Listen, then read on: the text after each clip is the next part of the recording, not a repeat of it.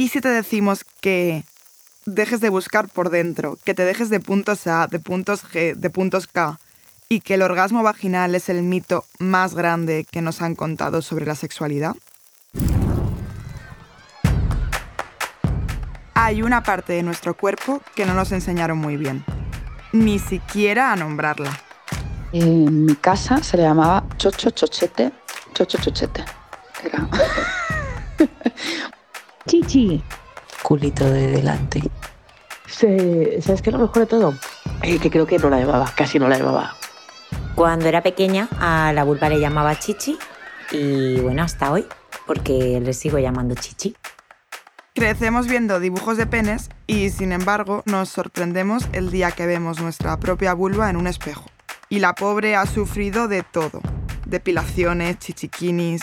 Las cirugías estéticas que la modifican han crecido en el mundo más de un 70% desde 2015.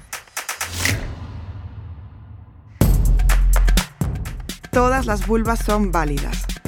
Son nuestros labios internos y externos, la entrada y las glándulas de la vagina, el clítoris, el orificio de la uretra y el monte de Venus. La vulva protege nuestros órganos reproductores, nos permite hacer pis y nos da orgasmos. Así que se merece que hablemos de ella. Y que le quitemos peso porque tampoco olvidemos que no todas las mujeres la tienen. Y sobre todo que hay mucha vida, mucha salud y mucho placer dentro y fuera de ella.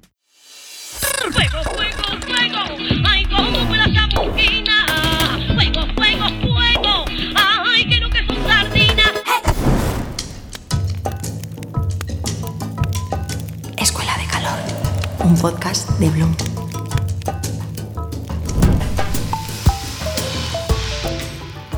Bueno, hola de nuevo. Hemos hablado de todo menos de lo más básico, del punto de partida, del origen, donde todo empieza. Y esto decís, ¿eh? Sí, de la vulva y bueno, en general de nuestra anatomía. Y para que no sea una chapa, sino una clase magistral, me acompaña Eugenia Tenenbaum, historiadora del arte y divulgadora cultural con perspectiva de género. Qué placer tenerte por aquí. Qué placer estar aquí contigo, Andrea. Vamos a empezar como por el inicio, el inicio, el inicio, así que remóntate años atrás. ¿Tú cómo llamabas a la vulva de pequeña? ¿Cómo llamaba la vulva de pequeña? Pues la llamaba de todo menos vulva. Recuerdo de, de hecho que como cuando yo era pequeñita pronunciaba mal, en Galicia es bastante típico que uno de los nombres que se le da sea parrocha, que además suena fatal y terriblemente mal. Y entonces yo decía patota, y entonces era la patota. Bueno, en italiano es la patata, Sí, en plan bueno. coloquial. No está mal, no está mal. Ostras, la parrocha, una niña de cuatro Sí, años. Sí, sí, sí, sí. En realidad yo creo que todos los eufemismos que se utilizan para hablar o para mencionar la, la vulva son todos verdaderamente terribles. Un poco sí. ¿Y te hablaron de ella de pequeña? Más allá del tema parrocha, de la anatomía, de que tú tenías tal y los niños igual tal. No que yo recuerde, eh, además, tanto para bien como para mal, en mi núcleo familiar inmediato éramos todas mujeres. Mi abuelo murió, o sea, mi abuelo materno murió cuando yo tenía 7, 8 años.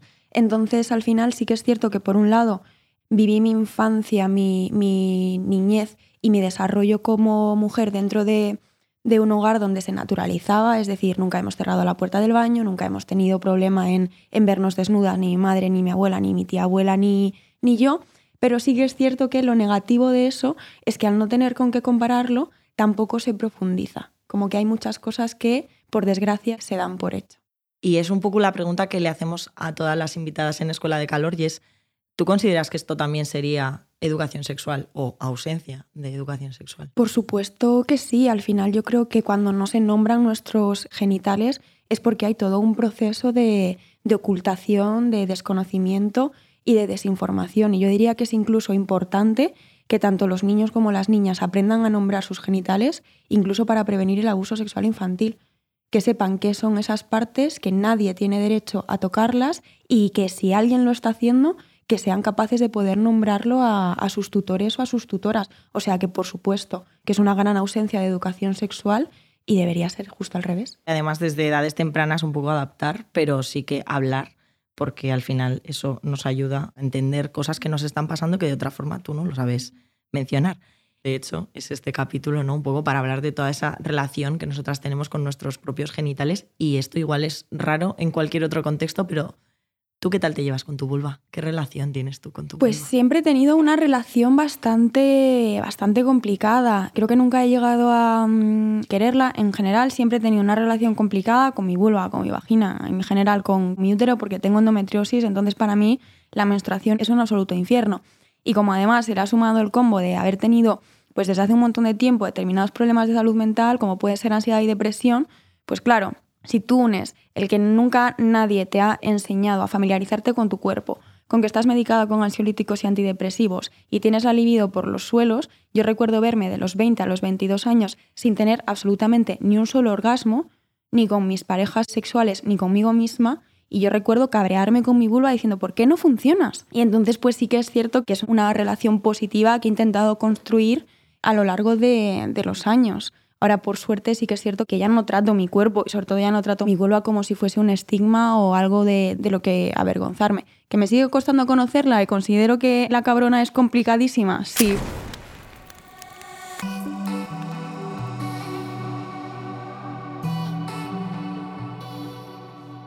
Tú sabes cómo tienes el pie izquierdo y la mano igual y tal. ¿Por qué? Porque lo tenemos integrado en nuestra conciencia corporal. En cambio, ay, qué asco, el flujo, ay, qué asco, la regla, ay, qué asco, los pelos, ay, que todo asco, todo vergüenza, todo asco, vergüenza, asco, vergüenza. Miriam Aladib es ginecóloga y nos cuenta lo que ve en consulta. Claro, esto hay mujeres que no les influye, pero sí que hay mujeres que les da asco su sexo. Y de esta manera tan tonta, eh, no siempre tiene por qué ser porque hayas tenido una educación sexual extremadamente represiva o haber sufrido abusos, ¿no? O algo muy traumático, como es esa distorsión de la conciencia corporal.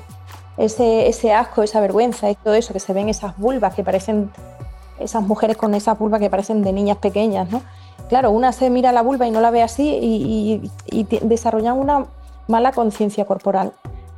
Y esto es importante entenderlo porque esto afecta a nuestra salud eh, física y mental al fin y al cabo. ¿no? Yo me encuentro en la consulta mujeres de hasta 50 años que llevan toda su vida sin tener una sola relación sexual, evitando tener pareja y todo eso, solo porque piensan que tienen ahí algo raro. Muchas veces van, lo, lo dicen en una consulta ginecológica y puede ser que le digan, no, está todo bien, no tienes nada, oye, ¿cómo no voy a tener nada? Lo que pasa es que a lo mejor lo que tienes no se soluciona en ginecología, a lo mejor tienes que derivarla a una fisioterapeuta de suelo pélvico o a una sexóloga. Es que tú no puedes estar desconectada de tu cuerpo y conectar con otro cuerpo, sin estar conectada antes tú con tu propio cuerpo. Es diferente al tabú que tenían nuestras abuelas, completamente diferente, pero menudo tabú tenemos ahora. Y Eugenia, tú eres historiadora del arte, que te presentaba así porque es que es como muy guay toda tu labor divulgativa en redes, tal. ¿Cómo es la representación de la vulva en la cultura occidental? Esto es una muy buena pregunta y es también un temazo, porque digamos que durante la mayor parte de la historia del arte occidental, la vulva es, por así decirlo, algo que se omite, algo que se tapa y algo que se oculta en muchos casos porque está vinculada con el pecado, con el pecado original, con Eva, con toda la perversidad o la supuesta perversidad que acarreamos todas las, las mujeres, pero luego también a través de ese ocultamiento se ha ido erotizando. Sobre todo esto lo vemos en el género del desnudo. ¿Y por contrario el pene? Pues el pene, aunque sí que es cierto que en determinados momentos, por ejemplo, generalmente pues, en las representaciones de Adán y Eva, tanto Eva se suele tapar el pecho y la vulva o el monte de, de Venus y Adán pues, se suele tapar sus genitales, sí que es cierto que en los hombres, como sus genitales se asocian con la virilidad, y la virilidad es algo que dentro del sistema patriarcal siempre se ha potenciado y no se ha sexualizado y cosificado, pues al final la representación tiene otras connotaciones. No se suele ligar tanto con el pudor, aunque bueno, hay de todo. Aquí voy a contar como una anécdota, y es que cuando Miguel Ángel le encargó Pablo III realizar la capilla sixtina, él inicialmente a la mayor parte de las figuras, y no todas, las representó desnudas con sus genitales al descubierto. Pues el maestro de ceremonias de Pablo III, cuando vio eso acabado, dijo, no te puedo creer, Miguel Ángel, no te puedo creer dónde te has dejado el pudor, dónde te lo has dejado todo. Y entonces empezó a comerle el tarro a Pablo III y Pablo III le dijo a Miguel Ángel, oye, mira, que esto hay que taparlo. Hay que ver este Ahí campo está. de... Efectivamente, esto no puede ser un campo de nabos, cariño, que estamos aquí en el Vaticano. Luego bien es cierto que por contrapartida también ha habido muchos momentos en la historia donde algunas eh, artistas han de alguna manera hecho referencias o sutiles o simbólicas. Hay una, una monja que fue también filósofa, tratadista, compositora, que se llama Hildegarda de Bingen, que pues esta señora en la Edad Media pues de repente iluminó unos manuscritos increíbles y tú los ves y dices, madre mía, es que esto es la referencia a una vulva, el origen del mundo es una vulva. Y luego también a nivel de curiosidad, que yo esto también lo ligo mucho con, por ejemplo, pues la menstruación, el hecho de toda la invisibilización de las mujeres en nuestros cuerpos, los procesos fisiológicos por los que atravesamos. La primera representación occidental de la sangre menstrual tenemos que remontarnos a 1971. Hola, que eh, Mil- que estamos... es hace- que- exacto, vamos, gente anteayer. que nos esté escuchando que estaba viva. Pues 1971, esta obra de arte se llama Red Flag, bandera roja, y para que veamos un poco cuáles son las consecuencias de esta ocultación y de esta falta de educación sexual, cuando la gente fue a ver esa obra de Judy Chicago, no sabían identificar que lo que estaban viendo era una mujer sacándose un tampón manchado de sangre mm, de la vagina. Qué fuerte. Efectivamente. Entonces es que ni siquiera sabemos reconocerlo, no forma parte de, de nuestro imaginario colectivo, es muy fuerte. Con lo que decías antes de Miguel Ángel, a nadie nos parece raro ir a Florencia y ver un David. Ahí eh, está. Que tiene unos huevos más grandes que nuestra cabeza, ¿sabes? Se nos cae encima y nos mata. Miras hacia arriba y es como, bueno, pues este señor, ojalá hubiera habido un retrato de una persona con vulva, una mujer que tú miras hacia arriba y te ves ahí todo el papo. Sí, pero al final es eso, cuando se nos han mostrado a las mujeres en toda nuestra desnudez, nunca ha sido con la intención de naturalizar nuestra anatomía, sino de sexualizarla, cosificarla y de alguna manera ponerla al servicio de, de la mirada masculina, salvo en casos de pues, artistas bisexuales u homosexuales a los que les encantaban pues, los culos, los hombres, etcétera, etcétera, etcétera. Pero vamos, que así no es como nos transmiten las cosas. Pero también hay gente como muy famosa, ¿no? Contemporánea, Georgia O'Keeffe, brutal, como también siempre está la duda, ¿no? De si ella pintaba, cuál es su historia, ¿tú crees que sus cuadros realmente representan ahí un poco eh, vulvas o, es Esto un es- querer ver donde no hay? Es también dices que me está sacando unos temazos, Andrea. Eh, A mí me flipa Giorgio O'Keeffe, pero porque considero que, no sé, que era una mujer que tenemos que tener en cuenta que sus primeras pinturas florales datan de 1919.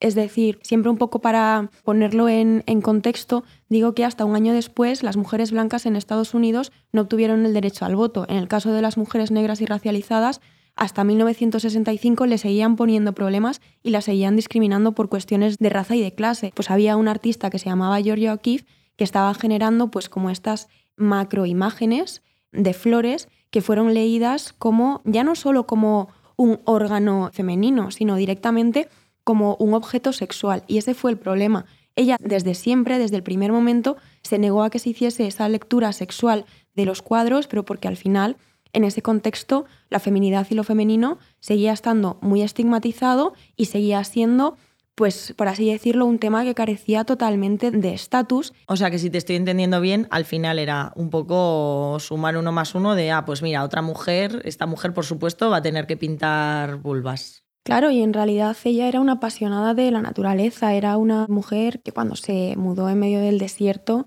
se pasaba horas y horas y horas caminando y pintando en plena naturaleza, le apasionaban las flores y ella lo que quería era acercar las flores al mundo. Una de sus frases, la voy a parafrasear porque no me la sé de memoria, quejándose precisamente de la lectura sexual que desde el primer momento se hizo de sus obras, era algo así como yo quise enseñaros lo que es para mí la flor, y en cambio vosotros lo que hicisteis fue volcar todo lo que veis y todo lo que pensáis de las flores cuando yo no estaba haciendo eso. Y esto al final también quiero aprovechar de esta problemática de esta especie de determinismo sexual de asociar las flores a las mujeres siempre en términos de belleza y delicadeza, incluso fragilidad, que al final yo creo que son tres de los principales polos que se han utilizado no solo para oprimirnos, sino también para desprestigiarnos.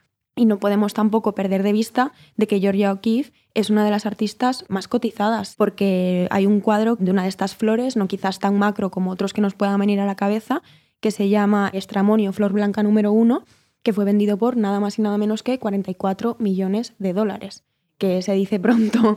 Que ya le hubieran gustado a ella verlos en vida, seguramente. Efectivamente. Y otro de esos cuadros, pero este sí que es evidente, obvio, el origen del mundo. Aparece hasta en los libros de texto, ¿no? Quizá es la única vulva que se ha visto en la historia del arte tan claramente. ¿Te gusta este cuadro? Me gusta este cuadro en el sentido de que creo que es un muy buen motor de aprendizaje y de comunicación de cómo funcionan los, los sesgos y la mirada masculina aplicada a la historia del arte. Porque en un primer momento tú ves este cuadro de Courbet y dices, hostias, nunca en mi vida he visto nada así.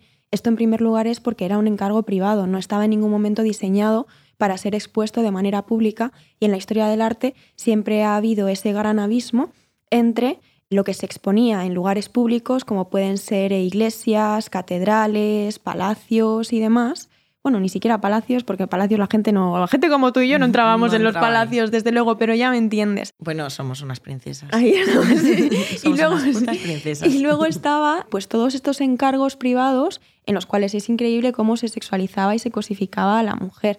Entonces, por un lado, sí que es muy interesante ver una representación tan explícita de una vulva y además una vulva peluda, como son todas las vulvas, pero luego también, por otro lado, pensemos que al final la mujer, la modelo, está totalmente fragmentada, en el sentido de no tenemos acceso a una identidad, a su identidad y queda totalmente reducida a sus genitales. ¿Por qué? ¿Quién hizo el encargo? El encargo tengo entendido que lo hizo un diplomático, que ahora no recuerdo si era egipcio o era turco, que residía en Francia y lo hizo para tenerlos puesto en su baño, es decir, que probablemente se hacía pajas delante de ese cuadro. Oh, God. Y hablabas de, de- de fragmentar, ¿no? Y de cómo ella no se le veía la cara. Y a mí se me viene a la cabeza, momento súper básica, pero cuando los típicos niños de la clase eh, pintaban penes en la pizarra, es como, Sí. pero ¿por qué pintar una vulva eh, significa una cosa y los niños van pintando penes por todas partes? Hasta ese punto llega la diferencia. Pero porque al final, en todo este binarismo tanto de género como sexual, el pene se ha asociado hegemónicamente al hombre y a lo masculino, la vulva se ha asociado hegemónicamente a la mujer y a lo femenino, y entonces al final, de nuevo, ¿qué es el pene? Un símbolo no solo de poder, sino también de vigor y de una posición privilegiada dentro de una jerarquía de género y sexual. Ya para empezar, si nosotras con 8 años sabemos dibujar una vulva y además la dibujamos pues sobre una pared, sobre nuestros pupitres, lo que va a pasar es que se van a reír de nosotras. No es que sea de, de básica, todo lo contrario, es como un ejemplo súper cotidiano y súper banal, pero yo creo que es precisamente en estos ejemplos donde a través de lo micro se puede ver un poco cómo funciona lo macro. ¿Cuántos de los chavales y las chavalas que saben dibujar un pene sabrían dibujar una vulva? Y ahora lo complico más, ¿dónde está el clítoris en esa vulva? Bueno. Ah, pues de ahí yo creo que eso es pues ya todo lo demás, o sea, Vamos, yo que te veo y te tengo aquí al lado, veo que llevas un collar. sí. que también es un poco como por traerlo un poco a, a hoy en día y a lo que significa llevar una vulva. Colgando del cuello, ¿no? Es un poco de, oye, también estamos Sí. aquí. Es totalmente mi, mi amuleto, me gusta que te hayas fijado porque aunque sí que es cierto que suelo llevarlo encima, es un collar de Santa Bárbara, desde aquí le envío un, un abrazo enormísimo a Lau, que bueno, sí, parece la típica estampita de una virgen, pero en lugar de tener una virgen tiene una, una vulva. Y a mí me hizo mucha gracia porque cuando mi abuela todavía vivía, me lo vio, yo se lo enseñé y le dije, abuela, ¿qué opinas de mi collar? Y dijo, no sé qué santa es esa. y yo, abuela, no es una santa, es una vulva. Santa vulva. Santa vulva, santa vulva.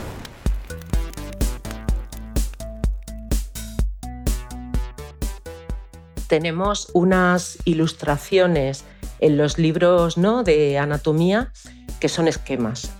La vulva se dibuja como de manera esquemática, unas rayitas así y poco más. Isabel Ortega es catedrática en antropología, experta en género.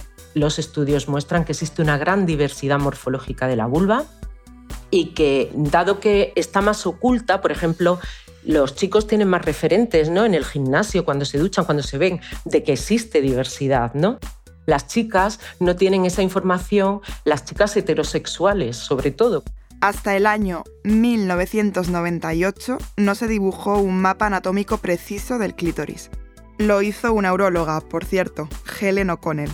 El clítoris se conoce en la historia de la ciencia desde el siglo II, porque se pensaba además que el placer de la mujer era necesario para la reproducción. Lo que pasa es que no se incluyó en ningún texto médico hasta Realdo Colombo, creo que fue mm, en 1559-60 por ahí. Cuando la describió, la describió como una estructura eréctil sensible al tacto análoga al pene. Hasta entonces se estaban representando en las ilustraciones anatómicas pues el pene y los testículos como equivalentes al ovario y la vagina de manera invertida. Entonces, claro, eso suponía que si el clítoris era una estructura equivalente o análoga al pene, las mujeres tendrían dos penes, por lo tanto iban a ser más viriles que el hombre. Eso produjo que desapareciese siempre de los libros de medicina por ese conflicto que se producía. Luego, en el siglo XIX, Cobel fue quien lo incluyó ya en un estudio de anatomía sexual y hizo una descripción ya muy completa, de hecho, más completa y precisa que las descripciones que se hacen ahora en los libros de texto. Y lo que pasa que los discursos médicos históricamente estigmatizaron el clítoris, además considerándolo un peligro para la sexualidad normativa que estaba basada en el coito heterosexual reproductor. Entonces, bueno, el clítoris como un órgano propio y exclusivo de placer confrontaba un poco esa sexualidad centrada en la vagina que se pretendía para controlar la sexualidad femenina. Pero hay una cosa que vemos siempre y además yo creo que lo podemos ejemplificar con un cuadro que, o una obra, mejor dicho, que, que estará en la mente de todos, ¿no? que es la, Las majas de Goya y no tienen pelos. ¿Cómo puede ser? Pues al final yo entiendo que cuando miramos al pasado lo hacemos primordialmente a través de imágenes. El problema es que muchas veces nos creemos que esa cultura visual representa la realidad y nos olvidamos de que en muchos casos son invenciones. Como al final este tipo de, de géneros estaban destinados, en primer lugar, a ser expuestos en privado y en segundo lugar, a ser contemplados y disfrutados por hombres, al final lo que hacían estos artistas, pues lo que hacían era, si este es el canon de belleza que nos hemos sacado nosotros del papo, pues lo que tenemos que hacer es modificar el cuerpo de la mujer para que, de alguna manera, encaje en él. ¿Cuál es el problema? Que nos hemos creído que esto es cierto, que esas mujeres existían, y ya no solo eso, es que luego además nos han hecho sentir mal por no parecernos a algo que en ningún momento fue real. Es muy interesante y también bastante terrible porque al final lo que ocurre también con el vello corporal es que en muchos casos se ha establecido que somos las mujeres blancas quienes tenemos que deshacernos de nuestro vello corporal y quienes hemos tenido que deshacernos de nuestro vello corporal para de alguna manera situarnos en una posición jerárquicamente superior respecto a las mujeres racializadas y las mujeres negras, que eran concebidas como lo salvaje, como lo feo y como lo oscuro. y también por esto también se puede ligar con el origen del mundo, incluso con las prostitutas. Y de ahí que lo que no se le permitía a las mujeres blancas, sobre todo en los siglos XVIII, XIX y luego ya en Estados Unidos en el siglo XX, con el capitalismo salvaje de cagas, pues sí que de alguna manera se les consentía a las mujeres negras o se les obligaba a ellas a que no se depilasen precisamente para seguir marcando esa diferenciación racial, racista, misógina y por supuesto. Y de eh, sexualizada, ¿no? Ahí o está. Sea, de Goguen, pelo. Efectivamente. Genial. Eh, maja eh, Sin de la pelo, pero también genial. Sin pelo, muy bien, es lo que nos gusta. Ahí está. Y es verdad que yo creo que en estos últimos años estamos viendo vulvas reales en todas partes. Sex Education, ese All Vulvas Are Beautiful y todo este, no sé si llamarlo movimiento, pero que mola mucho. Pero nos estamos obsesionando o vivimos en un micro, en una micro burbuja y nos estamos obsesionando en realidad a nivel sociedad con unos genitales perfectos? ¿Tú crees? Es una muy buena pregunta. Puede que sí o puede que no. Al final, también yo creo que siempre es eh, importante como bajar las cosas eh, al suelo.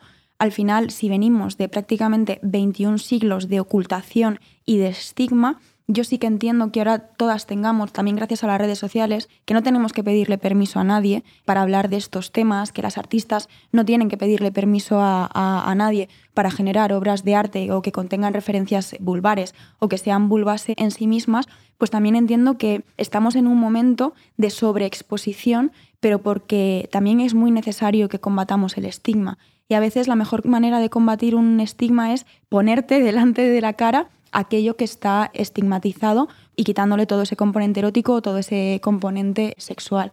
Entonces, bien es cierto que pues bueno, tenemos eh, de nuevo las fuerzas del capitalismo, tenemos esta obsesión por la belleza que incluso hasta cuando intentamos reivindicarnos como válidas lo hacemos siempre bajo el pronóstico de la belleza. Ni todo es bello, ni todo puede ser bello y sobre todo no todo tiene que ser bello. ¿Y Para- bello para quién? Efectivamente, efectivamente. Si la cosa es que sea válido, no tiene por qué ser bello. Entonces, pues bueno, creo que siempre hay que tener en cuenta esto e intentar, tanto nosotras mismas como nuestros discursos, no caer en esto. También una cosa muy importante es que quizás vulvas que no han sido mostradas pues, en los medios de difusión principales, como pueden ser el porno y las revistas pornográficas, pues también es interesante que mujeres que ven que tienen esas vulvas, o hombres trans o personas no binarias que ven que tienen esas vulvas, digan, ah, pues hay más gente que la tiene, no tengo que sentirme mal porque esto es lo normal, aunque me hayan hecho pensar que no lo es. Claro, no me tengo que hacer una labioplastia, no me tengo que hacer Claro. una... Es que una labioplastia, ¿para qué? O sea, eh, ¿para quién? De nuevo, ¿para que venga José Manuel a decirte, me da asco comerte el coño?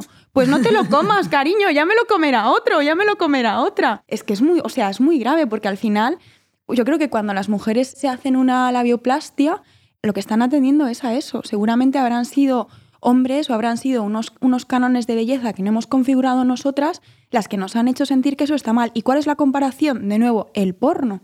Que el porno nunca está destinado a, a nosotras, no somos nosotras el, el target. El, es el Claro. las majas de Sí, Goya, totalmente. versión... Sí, sí, sí, sí. ¿Por qué tengo que operarme yo los labios? Porque las actrices porno los tengan de determinada eh, manera. No, y no, con no. todo esto, pues evidentemente, si a ti te apetece, hazlo. Por Simplemente supuesto. que está bien plantearte que quizá eso que quieres cambiar no está mal, Claro. ¿no? Porque no sería mejor o no sería perfecto un cuerpo que te permita disfrutar.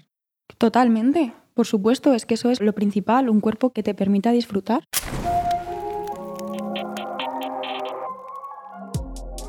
Es verdad que como son nuevas, pues exponencialmente están aumentando mucho, lo que no significa que todavía hayan cogido un nivel como otro tipo de cirugías estéticas, pero sí son las que más están aumentando, lo cual nos hace plantearnos qué está pasando con nuestros cuerpos, ¿no? qué está pasando con la visión que tenemos de nuestro cuerpo para que una parte de nuestro cuerpo que tiene la finalidad de darnos placer, pues se convierta en una preocupación. ¿no? Precisamente las intervenciones de la bioplastia comenzaron, es una intervención que surge a demanda de las actrices porno en Estados Unidos en Beverly Hills, ¿no?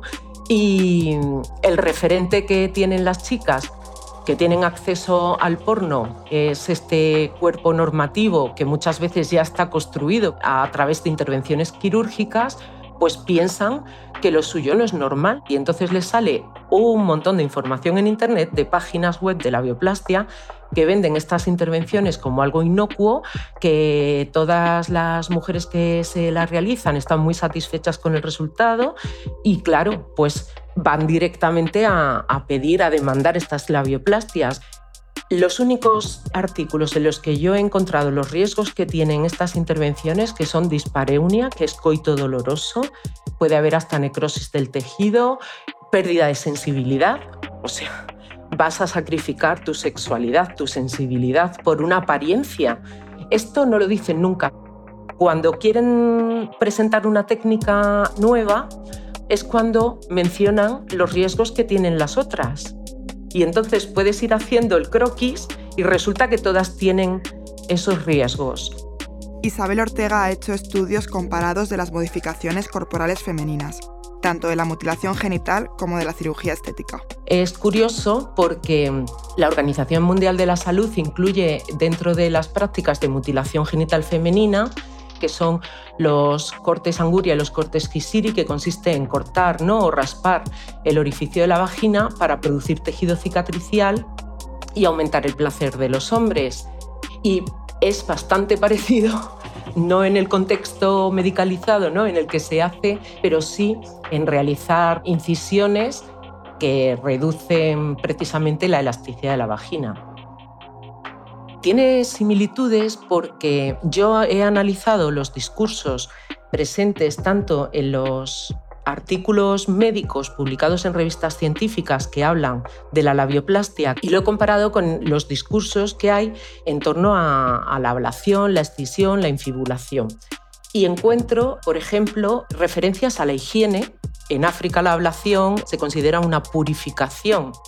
Bueno, pues en los discursos médicos y en las páginas web que promocionan la labioplastia encuentro referencias a que los labios menores protuberantes pues dificultan la higiene. El argumento del éxito sexual también lo he encontrado, bueno, pues aquí también se habla de los beneficios de la labioplastia y de la vaginoplastia es pues retener al esposo, conseguir el esposo,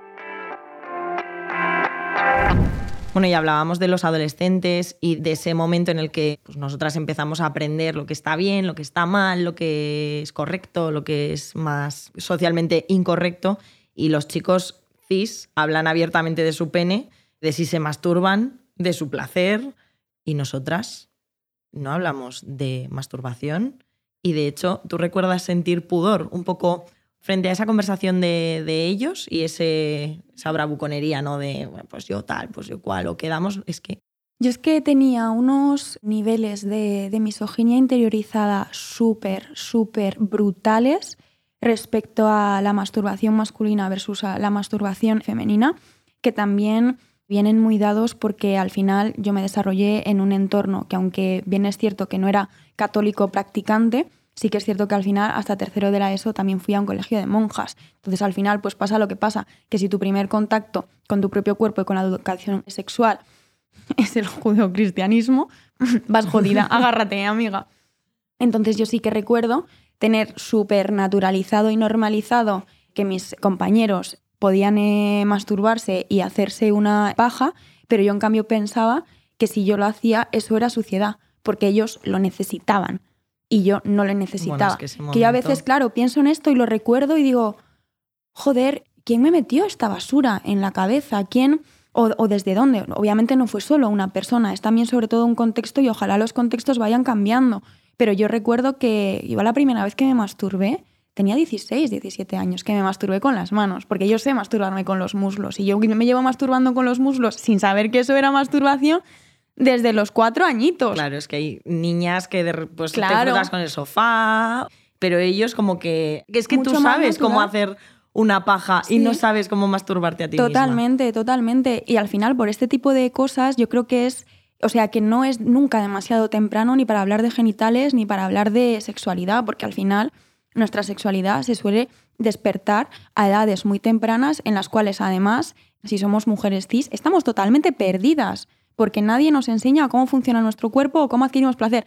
Vamos, pues, tanteando. Y la primera vez que yo me masturbé con un juguete sexual, lo primero que hice, después de correrme, fue empezar a reírme como una descosida pensando, ¿cuánto tiempo perdido? Lo que te has perdido, lo que te has perdido por haberte tragado y comido con patatas todos estos prejuicios y no haberte atrevido a disfrutar y explorar tu propio cuerpo. Bueno, es que yo creo que el tema de los juguetes sexuales nos ha abierto un mundo, porque de repente pues, se puso de moda el Satisfyer. Antes era como un poco de, pues hasta en parejas, ¿no? Qué En esta que tía, si esta no, chica lo sí. necesita porque él tal, o, o uy, es que mm, tienes la libido como muy alta, ¿no? Porque Sí, casi como si fuésemos, eh, entre comillas, histéricas del siglo XIX. Hasta ese punto se estigmatiza que probemos cosas que nos producen placer. Es que si lo piensas es muy, es muy triste. Es Hagas muy lo que hagas, te hacen sentir mal. pero como otras partes de tu cuerpo, no hablemos de lo que hablábamos el otro día con Mara de la mente. Y justo eso también te quería comentar. Hay cosas que como que a veces casi que tienes que abrazar tu vulva o mira qué bella es. tal. Tampoco hace falta, es un órgano del cuerpo que tiene que funcionar, tiene que estar sano, tienes que cuidarlo ad hoc, con, no como te han enseñado, sino reaprender a cuidarla y a la vez, pues lo que tiene que estar es saludable. Tú no te fijas en, Claro. uy, este dedo lo tengo un poco torcido, mm, no me gusta, lo, ten- lo voy a arreglar. Como que dejemos de, también de aplicar esa visión de belleza. ¿no? Claro, y luego también porque sobre todo, ¿quién marca esa visión de belleza? Porque desde luego que nosotras no. ¿Quién está dictaminando que una vulva es bonita o es fea? Desde luego que nosotras no. De nuevo, aquí tenemos la mirada masculina, por tanto, todo eso hay que desecharlo y me parece muy importante lo que dices, que yo entiendo que el movimiento del body positive ha sido brutal porque les ha enseñado a muchas mujeres que tienen derecho a amar a sus cuerpos, pero yo estoy muchísimo más a favor del respeto radical y la aceptación radical. Me da igual no verme bonita, me da igual no considerarme deseable en este momento de mi vida, sea cuando sea, pero a pesar de todo me prometo a mí misma que voy a respetarme y que voy a apreciarme.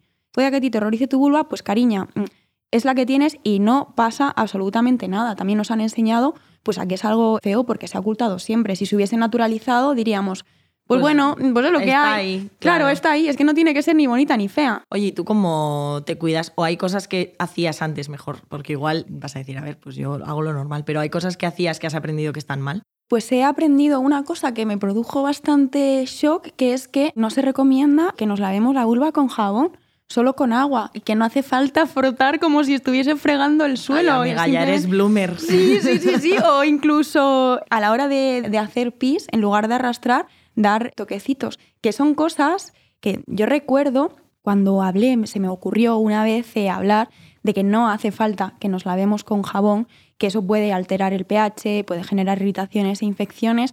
Bueno, me llamaron de guarra para arriba. Y luego lo que pienso es, es que no tenemos ni puñetera idea ni de cómo funcionan nuestros cuerpos, pero lo mejor es ver a hombres cis que, que, que- que es que vamos diciendo, es que eres una guarra. que ¿Tú qué sabrás, José Manuel? ¿Tú qué sabrás?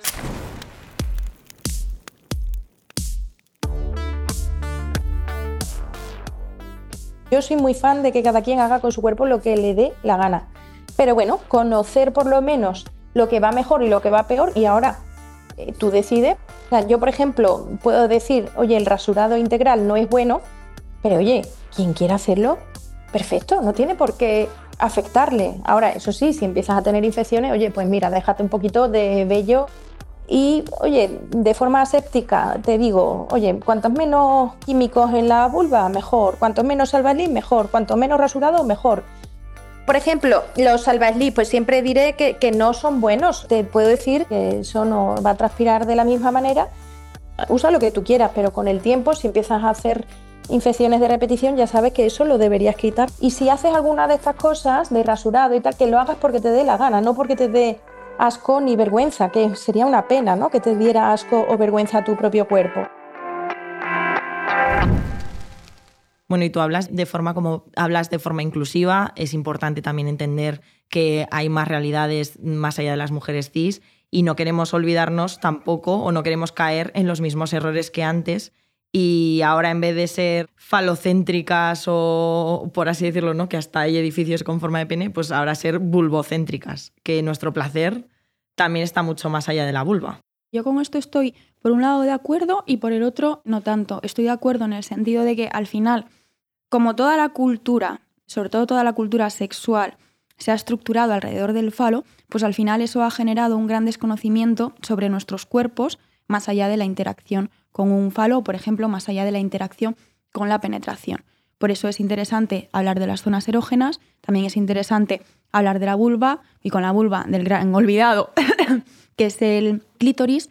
Entonces también yo creo que no, no creo que, que estemos de alguna eh, manera en riesgo de terminar siendo vulvocéntricas. Creo que al final, de nuevo, la vulva ha sido, por desgracia, la gran olvidada y muchas mujeres, probablemente, o muchas personas, no han sido capaces o no han podido o no les han enseñado a disfrutar del sexo porque lo único que hacían era penetración, la penetración no me gusta y de repente pues me doy cuenta de que disfruto más con la estimulación externa que con la estimulación interna. Creo que eso también es sobre todo importante reivindicarlo porque nos va también el placer en ello. Entonces, ojalá hablar de todo y empezar a hablar de todas las cosas menos de la penetración que ya hemos hablado demasiado. Me alegra que menciones el clítoris porque buscando información para hacer el episodio estuvimos leyendo, ¿no? Y algo que es, yo creo que es una curiosidad, pero que al final es obvio, es que todos los mamíferos hembra tienen clítoris. O sea que ¡Ostras! todos, todos, en plan ballenas, eh, la ratita de, de tu casa Qué o guay. tu perra, todos tienen clítoris. Y lo heavy es que, voy a sacar el móvil y te lo enseño. Lo heavy es que el animal, el mamífero hembra con el clítoris más grande con respecto a su tamaño es la hiena moteada. Por favor, se lo voy a enseñar. Flipa. ¡Eso es el clítoris! Es el ¡Qué clítoris. maravilla! Eh, no me lo hubiese esperado en la vida. Eh, por favor, En la vida. buscadlo en Google, llena moteada. Bueno, en Google o en vuestro buscador favorito. Eh, muy. Incluso siendo así de grande, habría muchísimas personas que no sabrían señalarlo. O sea, es que estoy 100% convencida y 100% segura. Totalmente. es fuerte, es fuerte esto. ¿eh? ¡Wow! ¡Wow! Yo quiero uno así también. Pues mira, nos iría mucho mejor. De hecho, siempre hablamos de un mito y el mito al principio de este episodio es que precisamente el orgasmo vaginal, ese unicornio, ¿no? Sí, sí, sí. de la sí, sexualidad, totalmente. pues vamos a ser radicales, vamos a decir que no existe. No existe. No existe. Es todo el clítoris. El- Claro. el clítoris o estimulado Punto por A, fuera o por dentro, G, ¿verdad? Totalmente, claro. Punto A, punto G, punto K, el reloj, el tal. O sea, por favor, ¿te suenan esas cosas? Hay algunas que sí, la gran mayoría no, ¿ves? Qué felicidad la Sí. tuya. Bueno, pues precisamente justo hablamos de, y tú dices bien, el orgasmo vaginal no existe, es todo el clítoris, no deberíamos distinguir entre mejores y peores. No, desde luego que no. Si al final es pues eh, lo que a cada una nos, nos funcione. El problema de nuevo es cómo se ha orientado la educación sexual y cómo se ha orientado el sexo tanto en relaciones heterosexuales, bisexuales u homosexuales. Ese es el, problema, que en la mayor parte de relaciones heterosexuales siempre se, se asume que eh, se va a recibir placer a través de la penetración y puede que no sea así. Puede que disfrutes más de, de otras formas, pero como al final todo se orienta a la satisfacción de él en lugar de a la satisfacción de, de ella, pues nos encontramos con los problemas con los que nos encontramos. Yo, por ejemplo, a la mayor parte de mujeres que conozco, me incluyo entre, entre ellas, yo prefiero mil veces la estimulación externa. Yo con la estimulación interna no llego al orgasmo. ¿Para qué vas a irte a Marte a comprar el pan Claro. si tienes la panadería de debajo de tu casa? Bueno, pues para qué. O sea, está genial que disfrutes de, de la penetración vaginal, pero el clítoris tiene un capuchón que es la zona Claro. más receptiva, con más receptores y donde es más fácil llegar al orgasmo. Entonces, y eso, el clítoris lo puedes tocar como por distintas zonas, pero la parte más sencilla es lo que está fuera a la vista, ahí entre los labios, dentro de los labios menores. Y oye, que está ahí para tocarlo y para disfrutarlo. Es como lo de Teruel existe, pues el clítoris existe. Tal cual. Sí, porque a mí me da la sensación de que yo estas cosas ya como que a estas alturas las tengo súper asumidas, con mis amigas las tengo súper asumidas, Sí, pero, pero, hay luego... muchas mujeres Sí, frustradas porque sí, dicen, joder, es que yo no puedo. Y es que Total. Y saco la cabecita de, de mi burbuja y de repente digo, Dios mío, qué horror, en serio seguimos así. También es lo que acabas de decir tú, que se sienten mal ellas. Se sienten mal ellas porque son ellas las que se piensan que tienen un, un problema y no es así. Y así acabamos fingiendo orgasmos, que merecen Oscars, esas actuaciones y todo tipo de cosas que, oye, Y de nuevo, para satisfacer a una persona que no somos nosotras mismas. Ojalá se nos enseñase a ponernos a nosotras mismas y sobre todo a nuestro placer en el centro, casi por primera vez en la historia. Bueno, es que no tengo nada más que añadir. Solo última cosa que quien nos escucha o se ha escuchado ya el resto de capítulos de la temporada, si no, os animo a hacerlo. Ya sabe lo que va a pasar. Y es que yo te voy a pedir que ya que has venido a la escuela de calor y que tenemos aquí una hoguera maravillosa, escribas un mito, como el día de San Juan, la noche de San Juan. Vale. un mito sobre la sexualidad, da igual que no sea sobre la- los genitales o la anatomía de la vulva en particular, un mito que quieras desterrar, ¿vale? Y no lo digas ¿Vale? porque se descubre en arroba bibloomers, que es nuestra, bien, nuestro vale. canal de Instagram, y así pues Lleva a ser una si se le iba a decir. No, ya, No, ya. me callo, me Digo, callo. No, no, no, por favor. A ver, yo los cotilleo. Vale. De hecho, te voy a Yo también lo cotillear. haría. Venga, necesito Venga. papel. Es largo. No sé qué pasa, que la mayoría tenéis bastante que contar. ¿eh? Vale, venga, ¿ya lo tienes? Sí. Vale, pues dale por aquí. Vale. Ok, bien. Vale. Ardió. Chao, mito. Oye, pues que ha sido un placer tenerte en Escuela de Calor. No sé si te ha quedado algo por contar. No, que estoy eh, encantada, me lo he pasado maravillosamente bien, me han encantado las preguntas, el ambiente, tú, todo.